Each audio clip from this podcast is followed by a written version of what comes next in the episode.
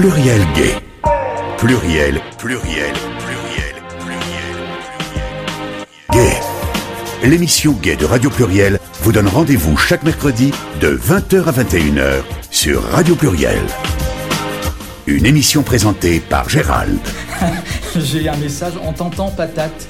Merci Gilles. Oui, je sais, mais on n'était pas sûr qu'on était audible. je suis avec un invité en plus ce soir, le pauvre qui parode depuis 10 minutes dans le studio. Il s'appelle Raoul Sanchez Vivo. En fait, je ne sais même pas si je le prononce correctement. Très bien. Raoul Sanchez. Raoul. Sanchez. Tu es de nationalité espagnole. Mhm. Oui. Tu aurais pu être d'Amérique latine aussi, hein, mais non, ça. tu es un espagnol, tu es un européen et euh, tu es journaliste aussi. hein. Oui, Journaliste de presse et de radio justement. Tu, pourras nous donner des conseils après hein, pour la technique. Et, hum, quand, et actuellement, tu travailles à. Tu as plusieurs activités, je crois. Actuellement, oui, j'ai plusieurs activités. Actuellement, Moi, j'ai fait partie de l'équipe espagnole de, de Euronews Oui. à Lyon. Mhm. Euh, même si actuellement, moi, la, la plupart de mon temps, je les passe euh, euh, comme community manager d'une application mobile Ouais. à Lyon. aussi. D'accord. Alors donc toi tu es membre aussi de SOS Homophobie. SOS Homophobie Lyon, l'antenne de Lyon. Alors c'est un peu à ce titre-là aussi que je t'ai invité parce que SOS Homophobie a fait donc a eu un projet, a eu un projet en tout cas de comment dire euh, de faire, de réaliser des podcasts à travers toute la France, je crois, hein, pour faire parler en fait des LGBT de plusieurs régions françaises. Et, euh, et du coup, il t'a incombé à toi de réaliser le podcast de Lyon, voilà, sur les personnes LGBT. Alors le podcast qui s'intitule euh, donc ça s'appelle Coming Out dans les espaces publics à Lyon, personnes LGBT dans les rues. Donc euh, donc c'est dans le cadre de ce projet de SOS homophobie, on va l'écouter ce podcast évidemment. Euh, c'est aussi pour ça qu'on est là, euh, parce qu'il est intéressant euh, qu'il soit diffusé le plus possible. Le podcast en question, donc initié par SOS Homophobie, que tu as réalisé, tu l'as réalisé quand ce podcast oui, c'est moi qui ai proposé à ce homophobie de, de le faire. Euh, et moi, j'ai réalisé ce podcast, je commençais au début du confinement. Ouais. Non, au début du confinement, avant du confinement, j'ai pu Mhm. enregistrer une personne qui apparaît dans les podcasts, mais après, comme on était tous confinés, j'ai dû Ouais. attendre à- à- au début du déconfinement Ouais. pour continuer à enregistrer au reste des, des personnes qui participent. D'accord, donc du coup, euh, ça, ça s'est fait. Et donc, tu as sélectionné, je dirais, des personnes. Bah, comment ça s'est fait d'ailleurs Euh, Comment tu les as rencontrés, les personnes Comment entendre là Et- dans le podcast Oui, il y a des personnes qui font partie aussi de ce homophobie, Mhm. qui, que quand j'ai proposé le, le projet euh, au sein de la délégation, ils sont, ils sont acceptés de, Ouais. de participer.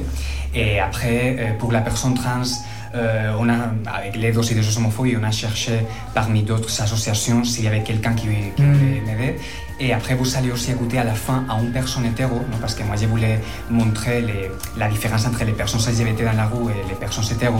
Et la personne hétéro, et je l'ai rencontrée dans la rue, euh, comme ça. Donc, euh, vous, allez, vous allez entendre à, à un, un homme homosexuel euh, qui habite à Lyon.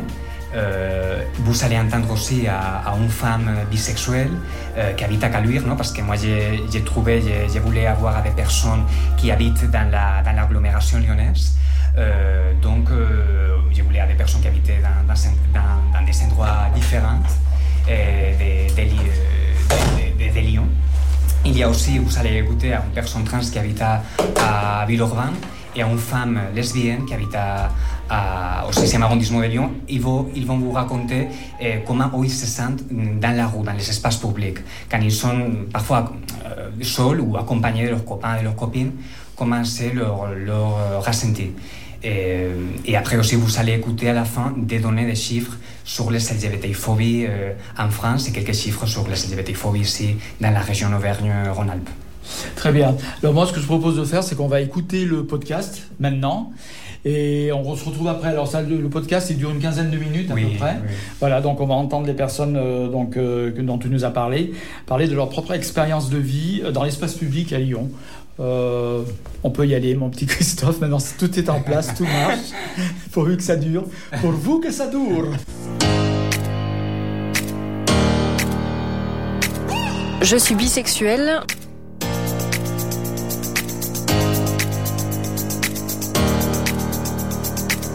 Et je suis lesbienne.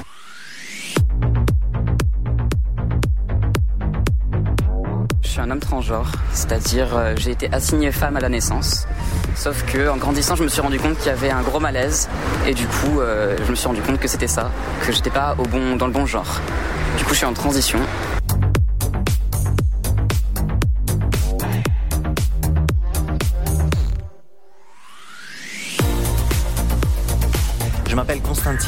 J'ai 33 ans et je vis à Lyon. Je suis homosexuel. Je suis à la plus grande place de l'Europe, il me semble. Nous sommes à la place Bellecour.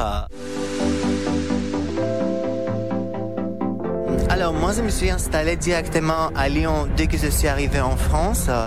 Euh, une ville qui m'a surpris parce que c'est une très jolie ville. Et je me suis senti rapidement à l'aise parce que je faisais la comparaison entre la Grèce et la France. En Grèce, un pays orthodoxe, on était bien limité euh, en ce qui concerne les droits euh, des homosexuels. Et en France, je me suis senti un petit peu plus épanoui, plus libre.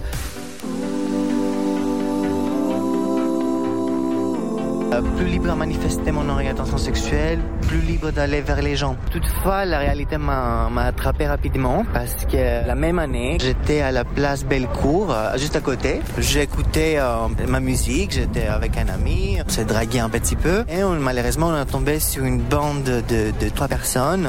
Malheureusement, ils m'ont attrapé et je suis tombé par terre. Ils ont commencé à me frapper sous le visage et sous le ventre. C'était une très mauvaise expérience parce que je ne parlais pas du tout français à l'époque. Malgré toutes ces années qui se sont écoulées, j'avoue qu'à l'extérieur, j'ai toujours l'image en tête. Très récemment, j'ai rencontré un messier charmant euh, qui a fait les gestes de tenir maman à l'extérieur. Je me suis senti vraiment très mal à l'aise. J'ai eu vraiment peur. J'ai récupéré maman et on a avancé tranquillement. Je ne me sens pas prêt.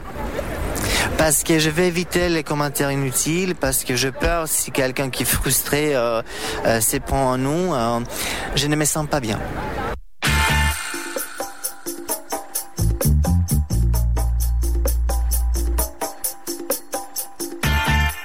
À Lyon, j'ai eu l'occasion aussi de vivre de très beaux moments. Il faut, il faut pas, euh, il faut pas nier ses côtés positifs.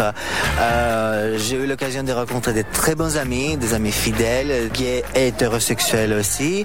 Euh, qui, ce que j'adore ces derniers temps aussi, c'est aussi, euh, c'est le fait qu'on se mélange entre nous. Il n'y a pas, on fait des soirées gays, d'autres soirées hétéro. Non, on se mélange, on rigole, on passe de beaux moments. Euh, à Lyon, les gens, ils ont une culture euh, très très euh, forte, euh, ce que je n'ai pas vécu par exemple euh, au sud, en Grèce par exemple, d'où je viens. Je réponds. À la suite de la promulgation des lois pour le mariage pour tous, mon, mon ex-compagnon m'a demandé rapidement un, un mariage. Et en décembre de 2013, euh, je me suis marié à la mairie du 4e arrondissement. Il est français à 100%, un produit lyonnais, euh, c'est-à-dire un, petit peu réservé au début, mais une crème à l'intérieur. Et nous avons fondé une grande famille, hein. pas beaucoup d'enfants, pas d'enfants, mais beaucoup d'animaux.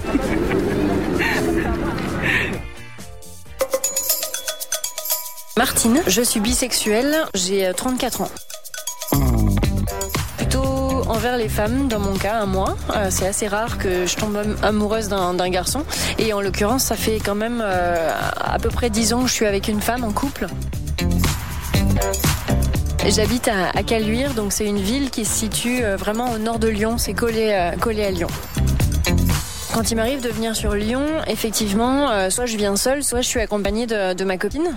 Et euh, quand c'est comme ça, euh, par exemple, soit on se tient la main, soit on se tient pas la main. Ça peut dépendre de l'heure à, laquelle il est. On se trouve pas très loin du métro du Vieux Lyon, du coup dans le quartier du 5e arrondissement.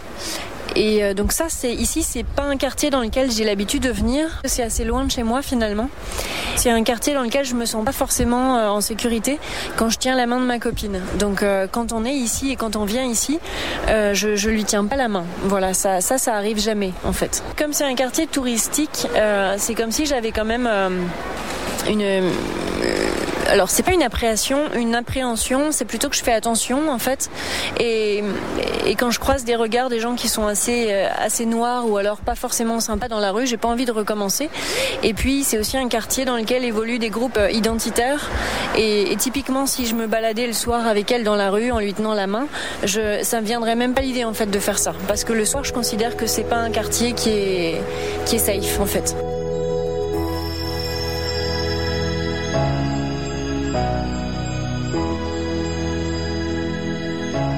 Tenais la main de ma copine.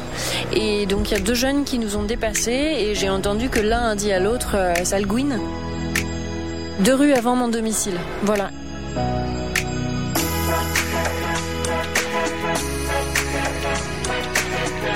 D'ailleurs, quand on est une femme, enfin, et qu'on tient la main de sa copine, du coup, certains, certains hommes considèrent que c'est une, une, proposition ou en tout cas un appel à, à de la drague un petit peu mal placée.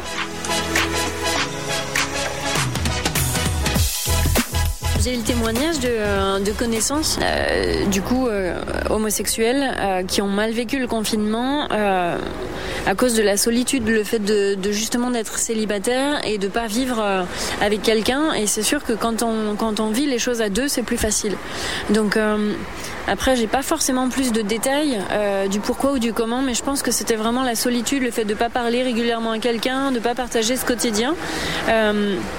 Et puis euh, ces gens-là d'habitude ils sortent beaucoup. Euh, justement ils utilisent, euh, enfin les restos, les bars, les sorties, enfin tout ce qu'on peut imaginer dans sa vie de quartier, comme des des façons aussi d'avoir justement une vie sociale. Et là, le fait de vivre seul, ça a vraiment été difficile pour eux, oui.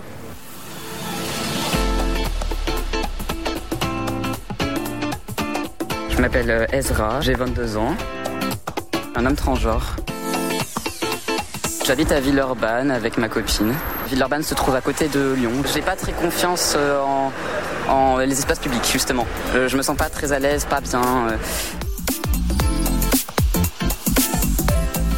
Dans Lyon et dans Villeurbanne, euh, notamment euh, quand je sortais euh, pour m'amuser en boîte ou quoi que ce soit et que euh, les gens étaient très intrusifs. Je donnais mon vrai genre, c'est-à-dire euh, masculin, et ils me demandaient immédiatement des explications. Du coup, euh, je me faisais souvent agresser. On me demandait si j'avais un pénis, alors que c'est pas quelque chose qu'on demande. Concrètement, on ne demande pas les parties génitales de quelqu'un. c'est une fixation. J'ai l'impression que tout est écrit sur ma tête, que, que c'est évident. Et j'ai très très peur que les gens le remarquent. Alors que pourtant je suis fier de ce que je suis. Mais euh, c'est très dur à, à gérer.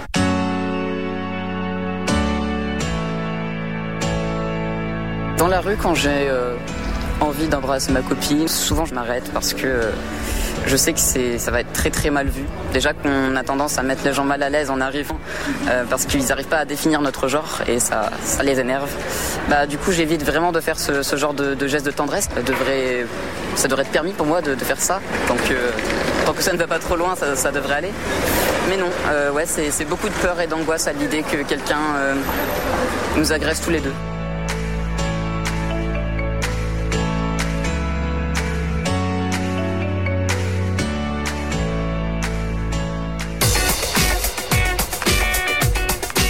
Je m'appelle Amélie et je suis lesbienne. J'ai 35 ans. Je habite dans le 6e arrondissement de Lyon.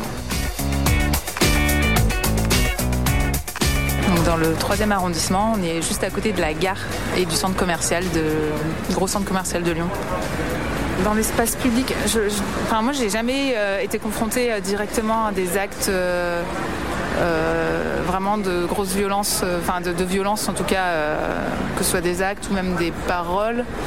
Euh, en tout cas pas directement. Mais euh, je pense que enfin moi tel que je le vois, l'homophobie dans la rue, c'est plus euh, lié à l'invisibilisation parce que c'est euh, de pas, enfin pense que je reste, euh, c'est pas que je, c'est pas sans se cacher parce que enfin ça me ça me pose pas de problème de prendre la main de ma copine etc. Mais par contre il y a certains, tu vois certains quartiers où on va pas forcément, où on fait attention en fait. Bah ici par exemple, dans la, Pardieu, je pense. Euh, euh, ouais, à la gare, euh, autour de la Pardieu. Même dans la rue, ça m'est déjà arrivé euh, d'avoir des réflexions genre ah, vous êtes vous êtes lesbienne ou des trucs comme ça, enfin un peu un peu d'espèce d'étonnement, curiosité. Euh, pareil dans, le, dans les transports, euh, des trucs bizarres. Enfin, on nous a demandé euh, si, on, si on était sœurs un jour, alors qu'on se ressemble pas du tout, mais je pense que les gens ils se disent ah, c'est bizarre cette, pourquoi, pourquoi, elles sont proches, donc ils se, permettent de poser la question. Après c'est plus, je vois plus comme de l'espèce de curiosité que de vraiment de la de l'agressivité.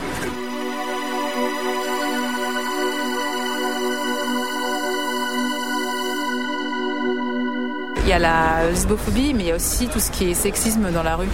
Et je pense que moi, personnellement, je me sens plus en danger en tant que femme seule dans la rue, par exemple la nuit, que en tant que qu'en couple avec euh, ma copine.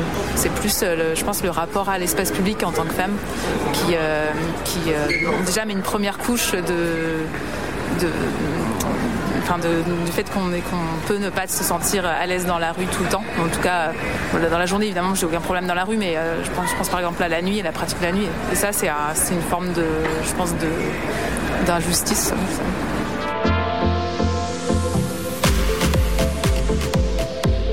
Je m'appelle Dylan, je suis hétérosexuel. Euh, j'habite à, Lyon. J'ai 24 ans. Euh, actuellement, je suis en couple. Euh, j'habite à Lyon 5. J'ai pas peur de, prendre la main de ma copine dans la rue et de l'embrasser. Après, il y a des regards sur nous, mais ça me dérange pas plus que ça, j'ai envie de dire. Non, jamais, jamais d'hétérophobie, non. Non, non, jamais. Non, jamais, jamais d'hétérophobie, non. Non, non, jamais. Non, jamais, jamais d'hétérophobie, non. Non, non, jamais. Non, non, jamais. Non, ça m'est jamais arrivé. Ça m'est jamais arrivé de, de devoir quitter les lieux parce que j'étais embêté ou autre.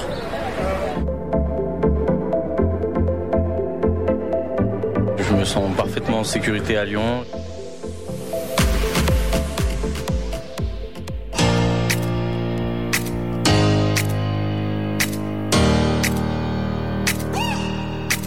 Depuis plusieurs années, les témoignages de discrimination dans l'espace public ne cessent d'augmenter, selon le dernier rapport de l'association SOS Homophobie. En 2019, 250 cas ont été recensés. Les insultes sont les manifestations les plus fréquentes, puis le rejet et enfin les agressions physiques, avec la forte progression de 45% en une année. Qu'il s'agisse d'une rue de Lyon, des transports en commun à Paris, d'un vide-grenier à Toulouse, l'espace public peut s'avérer dangereux pour les personnes LGBTI. Pourtant, la rue et l'espace public sont, par définition, ouvertes à toutes et tous, sans discrimination. De plus, si la majorité des hommes sont agressés seuls, 58% des lesbiennes et bi étaient avec leurs compagnes au moment des violences parmi l'ensemble des cas de transphobie rapportés en 2019. 1 sur 5 fait état d'une agression physique ou sexuelle. Insultes, harcèlement, humiliation sont malheureusement des réalités quotidiennes pour les personnes trans dans les lieux publics.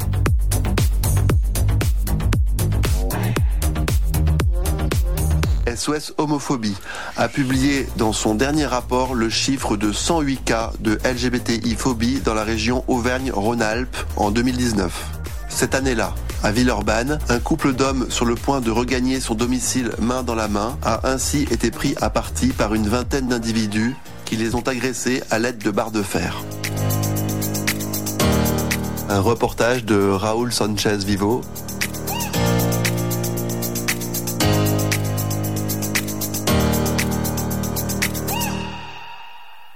me sens parfaitement en sécurité à Lyon.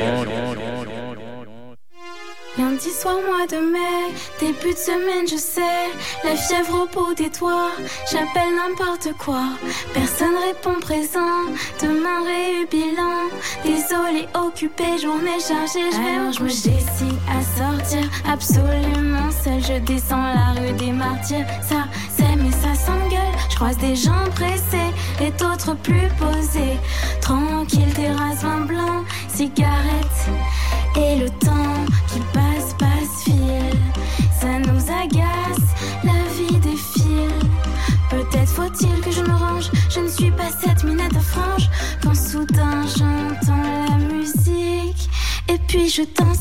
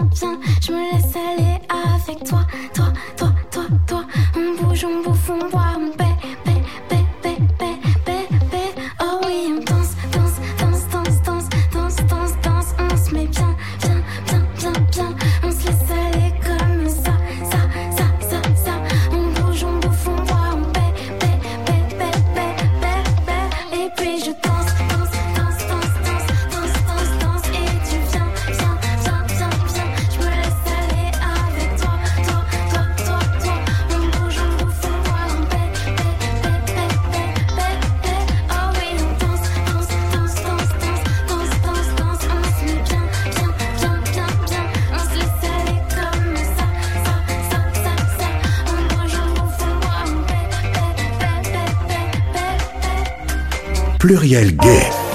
L'émission Gay de Radio Pluriel vous donne rendez-vous chaque mercredi de 20h à 21h sur Radio Pluriel. Donc, je suis de retour avec euh, Raoul, donc euh, journaliste espagnol qui travaille à Euronews. Raoul, ça fait combien de temps que tu vis en France? Euh, je viens en France depuis euh, 2015. 2015. À Marseille, à Lyon. J'ai- Donc ça fait 5 ans. 5 ans. oui. 5 ans. Et toi, euh, bon, là, on vient d'entendre le podcast, euh, donc on a entendu quand même que les espaces lyonnais n'étaient pas toujours très safe, comme on dit, Mhm. très sécures, très sécurisés pour les personnes LGBT. Mhm. Mais toi, ton ressenti personnel, euh, c'était lequel quand tu es arrivé à Lyon? Mon ressenti personnel, moi, quand je suis venu à Lyon et maintenant aussi, moi, je me sens en sécurité dans la ville de Lyon. Mais euh, c'est vrai que moi, moi j'ai un copain et, et quand, euh, quand nous, on se, on se tient la main, euh, à Lyon, dans n'importe quel quartier, surtout la nuit, euh, il faut faire attention. Il faut faire attention parce que depuis que j'habite ici à Lyon, il y a des agressions euh, euh, physiques, des insultes à des personnes LGBT. Et donc, quand on voit, par rapport aussi à nos stéréotypes à nous, que, que peut-être qu'on pourrait être en danger, euh, on ne se tient pas la main. Et après, en faisant ces reportages, euh, moi, je peux dire que moi, je me sens comme ça à Lyon parce que je suis un homme et je suis blanc. Mais, mais il y a des femmes lesbiennes qui, pour le fait d'être des femmes, se sentent déjà euh, pas en sécurité. Mhm. Ça, on l'a entendu dans les podcasts. Et, et il y a aussi des personnes trans qui qui se sentent pas à l'aise dans les espaces publics. Et ça, c'est ça, c'est très triste parce que parce qu'ils sont ils veulent ils sont, ils sont pas envie d'être dans l'espace public. Donc ça, il y a aussi il y a des différents des différents euh, niveaux de, à l'intérieur des personnes Ouais. LGBT aussi.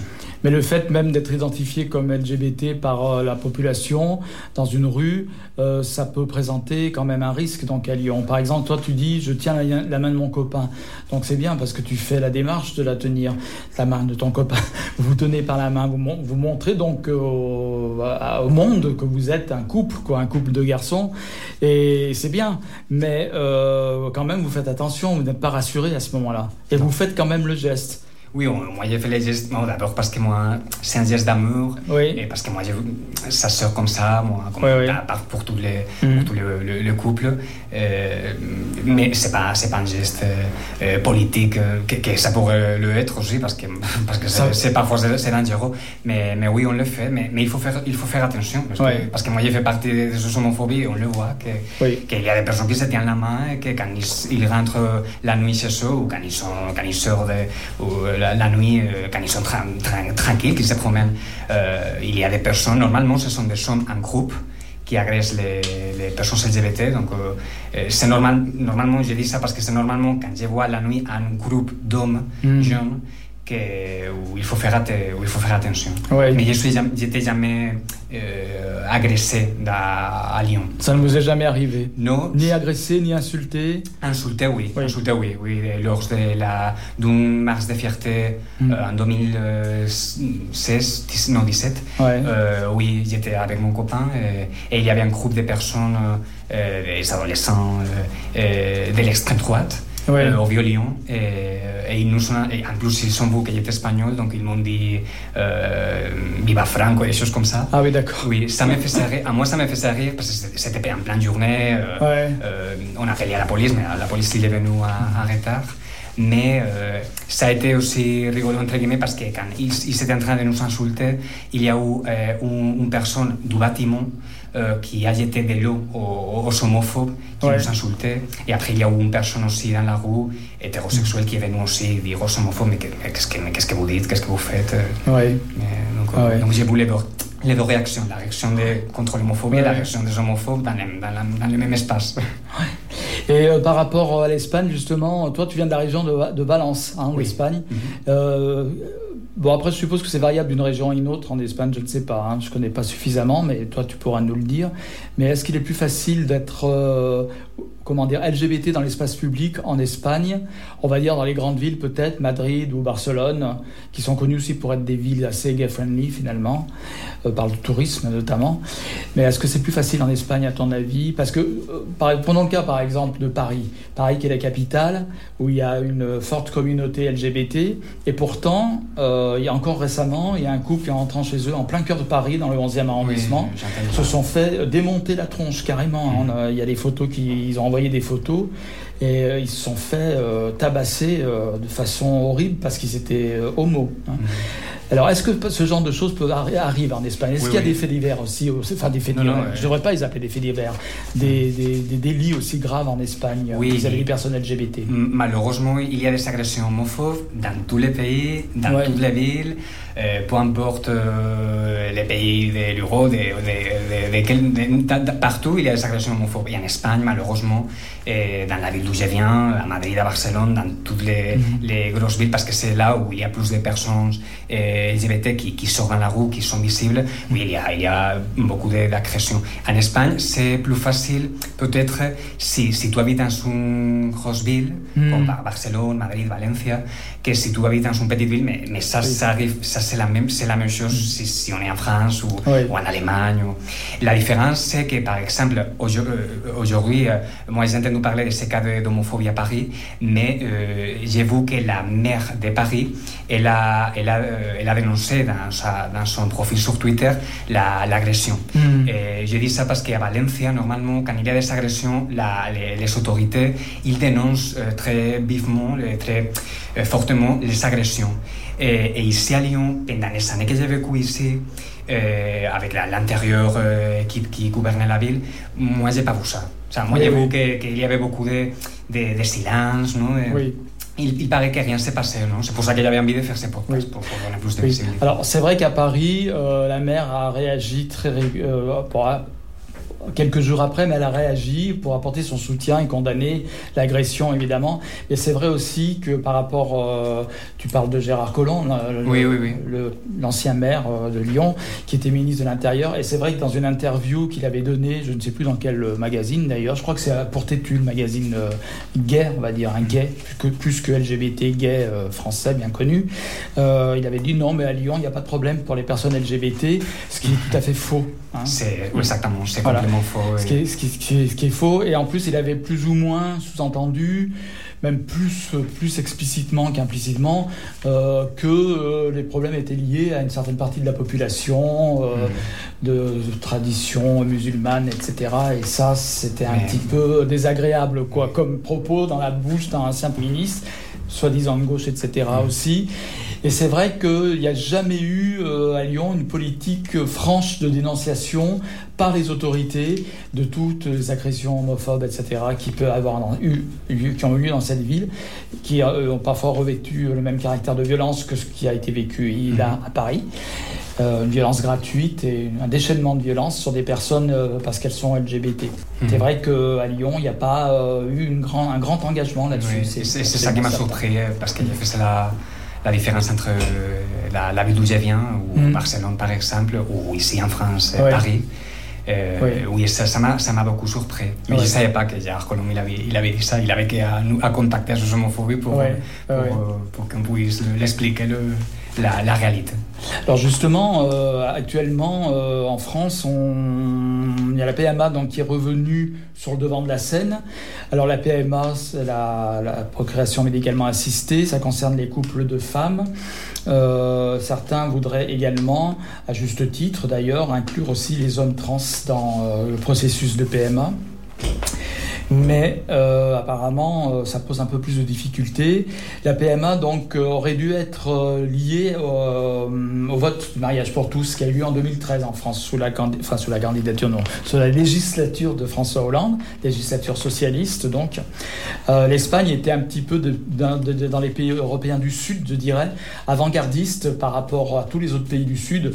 Euh, donc je ne parle pas de la Scandinavie, du Danemark, de la Norvège, qui ont eu des le Pays-Bas, qui ont eu des législations très précoces par rapport au reste de l'Europe.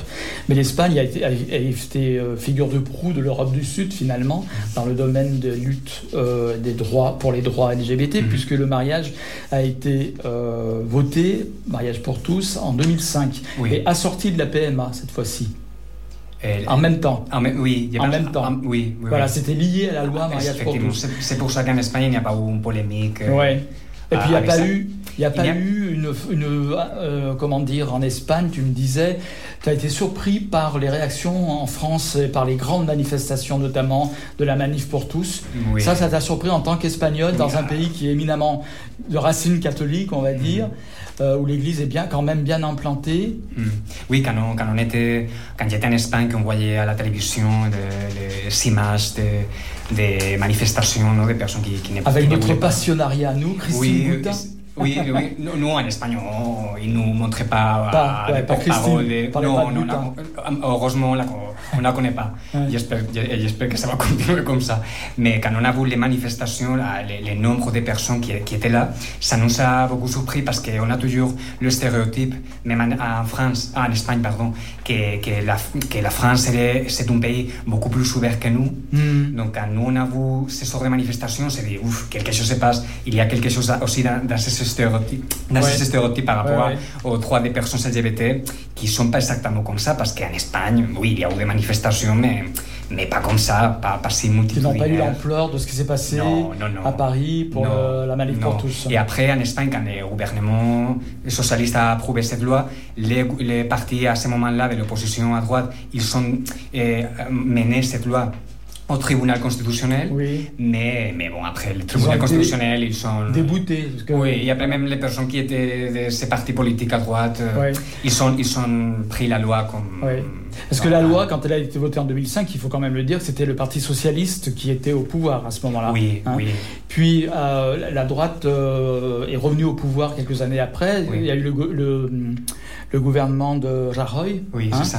Et lui a essayé quand même de. Je prononce bien parce que faut me dire. Très bien, hein. oui. Rajoy. Vous connaissez super bien la, la, la espagnole. Non, lui, lui, par contre, il a cherché à faire quelque chose pendant sa législature. Il avait dit qu'il approcherait le mariage pour tous, non Pendant sa... Non, non, non, non, non, parce qu'en Espagne, euh, c'est c'est une chose un peu comme intouchable, Ouais. cette loi.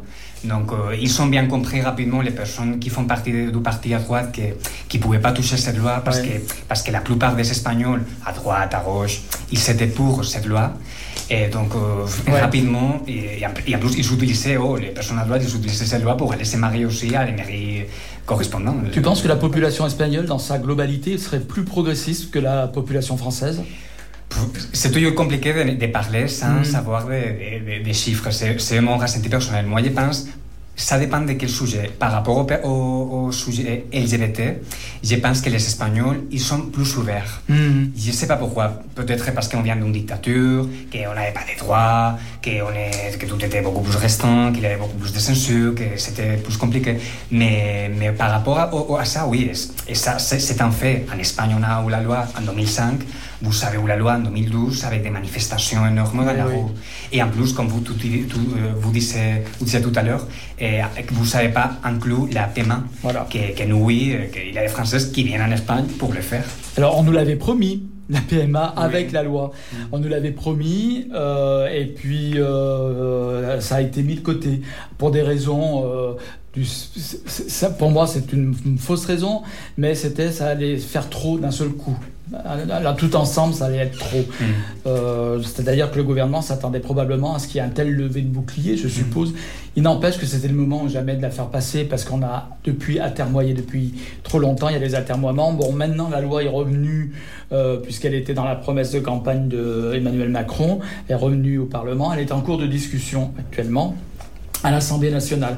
Elle a déjà fait une première navette de l'Assemblée nationale au Sénat, et là, elle revient à l'Assemblée nationale, avant ensuite de retourner au Sénat, mais en dernier, dernier lieu, c'est l'Assemblée nationale qui aura le- le- prendra la décision finale par le vote des, des députés. Et c'est vrai que la France, euh, là-dessus, a pris quand même beaucoup de retard par rapport à d'autres pays. Euh, et c'est vrai que l'Espagne figure un petit peu... et on peut dire aussi un peu le Portugal même, deux pays qui ont connu une dictature finalement, Euh, parce que le Portugal aussi le mariage est légalisé et la PMA je ne suis pas sûr par Je contre. sais pas. Mais l'adoption, ouais. semble l'adoption. L'adoption, oui, Oui, la- ça, le c'est mariage sûr. aussi. Voilà, et le mariage. Mais l'Espagne, elle, a une législation beaucoup plus avancée. Et c'est vrai aussi que dans be- beaucoup de domaines, euh, l'Espagne pourrait paraître beaucoup plus progressiste. Or, un truc qui, en France, nous vient tout de suite à l'esprit, parce qu'on est des grands fumeurs de joint, en réalité, en France, c'est qu'en Espagne, la, la- la- la consommation de cannabis, d'herbe, est dépénalisée. Oui. On est d'accord. Le dépénaliser si, si la police euh, te voit avec une petite quantité, oui. Oui. Mais si la police te voit avec une grosse quantité, tu vas avoir des problèmes avec la justice. Oui, parce que peut-être Et- la, la vente un est, crime. est- est- est criminalisée encore. Le fait de vendre, c'est peut-être oui, interdit. c'est ça, oui. C'est le fait de fumer, d'être un consommateur. Donc au-delà d'un certain grammage, si la police te prend qu'un certain grammage, ça veut dire que tu n'es pas, c'est pas pour ta consommation personnelle, oui. c'est pour la vente. Voilà. Voilà. Là-dessus, c'est les Pays-Bas les plus avancés puisqu'ils ont dépénalisé la, la consommation et la vente, puisqu'on peut aller acheter dans les coffee euh. Les Français, ça les intéresse beaucoup parce qu'il paraît qu'on est euh, un des peuples qui fumons le plus en Europe avec la, la législation la plus répré- une des plus répressives d'Europe, alors qu'on a, y a beaucoup de, gens qui fument euh, régulièrement du cannabis en France. Et c'est vrai que l'Espagne, à un moment donné, a été vraiment associée à, une ouverture subite de la société. On a, beaucoup entendu parler de la Movida à Madrid.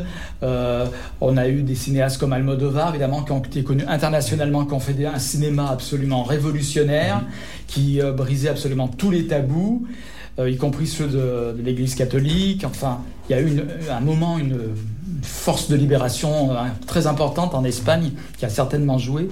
Mais par contre, en Espagne, est-ce que tu pourrais dire qu'il y a comme en France elles existent, il y a des forces conservatrices encore en Espagne? Est-ce que par exemple, on peut trouver, comme chez nous, tu citais les groupes identitaires, est-ce qu'on peut trouver des groupes fascisants, par exemple, d'extrême droite? Oui, oui, oui, mais ça fait. Malgré l'histoire récente euh, de l'Espagne avec Franco, c'est 75 ans. Oui, oui, oui, non, mais nous, maintenant, on a comme vous euh, et un parti euh, politique euh, d'extrême droite dans les parlements espagnols et dans, dans presque toutes les, les régions Ouais. espagnoles, dans plein de villes. Ils sont, ils sont par exemple à la ville de, de Madrid, euh, ils sont aussi dans la ville de Valencia.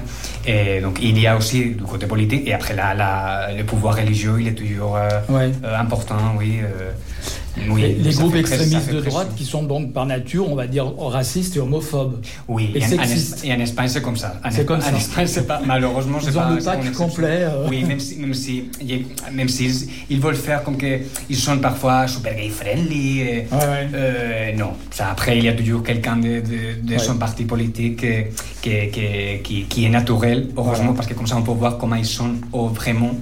Et ils font des commentaires et, et ils ont des actions complètement homophobes Oui. et, et pas seulement homophobes, aussi super machistes, parce que les deux choses sont liées. Oui, bien parce qu'avant, euh, moi je pense qu'en Espagne, c'est pas seulement que par, qu'on est euh, beaucoup plus ouvert par rapport aux, aux- aux- aux questions LGBT. Je pense que nous, on est beaucoup plus ouvert aussi euh, par, ques- pour les, euh, avec les sujets des femmes, des droits Mhm. des femmes, et des violences contre les femmes. Il y a eu des manifestations les- des femmes en Espagne, comme il n'y a pas eu ici en France. hein. Oui, oui. Et on a des, des lois que, que vous ne savez pas, mais parce que les deux choses sont liées. Les femmes, les personnes LGBT, Ouais. et ces, ces partis politiques d'extrême droite, ils sont contre les femmes, contre les, droits des femmes, contre les droits des personnes LGBT. euh, oui. Et donc ça fait partie des forces conservatrices en Espagne. Est-ce que l'Église catholique a quand même encore un pouvoir euh, en Espagne? À un pouvoir maintenant, comme il y a un gouvernement à gauche, euh, ils sont toujours un peu moins d'influence, mais ils sont toujours son influence. Mais moi, je dirais que pour le gouvernement espagnol maintenant, euh, l'Église espagnole a moins d'influence que l'Église du Vatican. Mm. O sea, L'Église du Vatican, euh, ça, ça fait beaucoup plus d'influence que, Ouais. que l'espagnol. L'espagnol, Ouais, ouais. Mm. C'est-à-dire l'Église nationale est moins influente. Voilà. L'Église espagnole, avec ce gouvernement maintenant, il est beaucoup moins influent. Oui, l'Église, l'Église du Vatican, l'Église du Vatican, il est super influent avec le gouvernement espagnol parce que l'Espagne a des accords avec le Vatican, mais Oui. n'est pas des accords avec l'Église de l'Espagne. Oui, d'accord. C'est Oui, pour oui. ça que, D'accord. que c'est, c'est- ils, ils sont, ils- quand ils veulent faire quelque chose par rapport à la religion, ils sont toujours le gouvernement ouais. espagnol en contact avec le Vatican. Mais le- un gouvernement comme celui que de Rajoy, par exemple, était quand même plus euh, pro-Église qu'un gouvernement socialiste. Mais en oui. général, c'est comme ça. C'est- oui, c'est comme ça. Et le- le- la droite de Rajoy, on peut la qualifier. À quoi on pourrait la comparer en France On ne peut pas la comparer absolument pas au Rassemblement national. Mm, No, es, Qu'est-ce que tu no, es que comme le Rassemblement national, heureusement, ils sont jamais gouvernés en France. Ouais. Je ne sais pas exactement qu'est-ce qu'ils Oui, feront, oui. je ne Mais, pas le découvrir. mais la droite espagnole, c'est comme les républicains en France, en fait. Les- la droite espagnole, c'est comme les républicains, mais la droite espagnole, elle est. euh, la droite, par exemple, si tu vois à, à la, à Angela, Angela Merkel, je ne sais pas comment le prononcer Oui. en français, Angela Merkel, Ouais, la cancillère de l'Allemagne, Ouais. elle représente une, une droite un peu plus centrée, non On va Oui, dire. oui, centriste. Oui. Mm. Et les, les, Mar- Mariano Rajoy, il est aussi un peu plus il est aussi un peu dans cette ligne, il, il était un peu centriste, mais son gouvernement, les personnes qui faisaient partie de son gouvernement et son parti politique à ce moment-là, c'est une droite à la droite de, de, de ces droites qui- qu'il y a dans des partis un peu plus euh, au nord de, de l'Europe. ou- Oui. il, est, il est plus à la droite que votre parti de la droite des Républicains. D'accord. La, la, oui. Très bien. Bon, ben voilà, ça a été l'occasion donc de parler un petit peu aussi de l'Espagne, de profiter de ta présence. Et d'abord aussi une vi- ta vision sur la ville de Lyon. Avant de venir à Lyon, tu connaissais, tu en avais entendu parler de Lyon ou... Non, jamais. Ouais, voilà, c'est ça. Hein c'est ce qui est fou, c'est que même dans les pays voisins, Lyon est pas connu euh, comme Paris, ou même Marseille est plus connu en- euh, comme Oui. ville française que Lyon. Mhm. C'est vrai. Très bien. Donc, euh, ben, on va devoir se quitter. Alors, malgré toutes ces vicissitudes techniques, on a pu quand même à, à faire quelque chose. On a entendu Voilà. le podcast. On a tenu le coup, on a résisté, on a transpiré, mais on a résisté. Il faut dire qu'il fait aussi très chaud ici. Et puis, euh, de toute façon, l'émission va être podcastée. Et donc, toutes les petits, euh, petits problèmes, petits problèmes qu'on a eus vont être passés euh, à la trappe. Comme Euh, ça, sera c'était une émission, passé, comme voilà, beaucoup plus fluide sur les podcasts. Merci euh, Raoul d'être venu. Donc, Ah. euh, je rappelle que tu as fait un podcast que je- donc on réentendra sur les podcasts par la force des choses, euh, que nous avons entendu ce soir à l'émission, que tu es donc journaliste à Euronews, mais aussi militant, euh, militant à SOS homophobie. Et puis voilà, c'est tout. Merci d'être venu. C'était très, agréable de discuter avec toi. Et puis on va passer la main à Christophe qui va donc Alors, Christophe, hein, pas de conneries après. Nous, on va partir, on te laisse la Ah, maison. hein. Je veux pas, voilà, je veux pas entendre que le, le studio a brûlé ou des trucs comme ça. Hein. Ah, T'as mis le feu au studio. hein. Pas de souci. voilà, donc dis-nous un petit peu ce que tu nous as préparé pour la Alors moi, je vous ai préparé une session de Deep House. Ouais, non-stop, bien entendu. Ouais. euh, pas de blabla dessus, euh, voilà. ouais. Et donc, euh, bah, Le voilà. blabla, c'est la première heure et la deuxième heure, c'est la musique. Voilà, c'est la musique, la deuxième Ouais. heure. Voilà. D'accord. Ok, eh ben écoute, je crois qu'on avait prévu une dernière chanson. Oui. C'était Dio The Boys, hein, Ouais. je crois. C'est Et bon. puis après, ça sera à toi.